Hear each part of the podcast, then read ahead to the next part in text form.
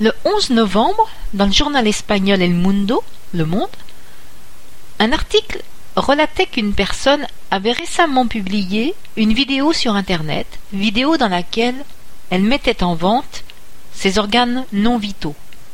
D'abord un rein, puis ses cornets, un poumon, un morceau de foie. Qui a publié une telle vidéo? Il s'agit d'une Espagnole de 44 ans qui vit avec sa fille. Récemment, elle a été menacée d'expulsion par son ex-compagnon. Or, elle ne touche qu'une pension d'invalidité. Invalidité à 65%, car elle a des problèmes au niveau du dos. Ces problèmes ont été engendrés par les mauvais traitements que lui a fait subir son ex-compagnon.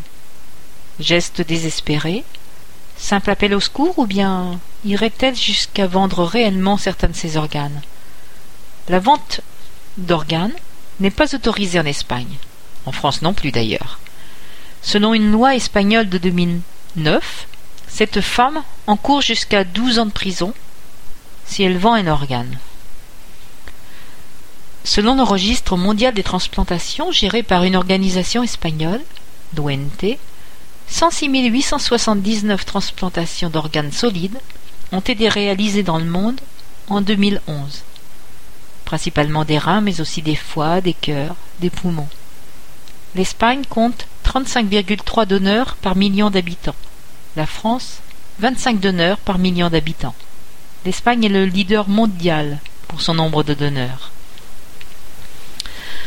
Une petite histoire pour terminer. D'abord la version féministe. Dis maman, qui m'a donné mon intelligence quand je suis venue au monde? C'est sûrement ton père, car moi j'ai encore la mienne.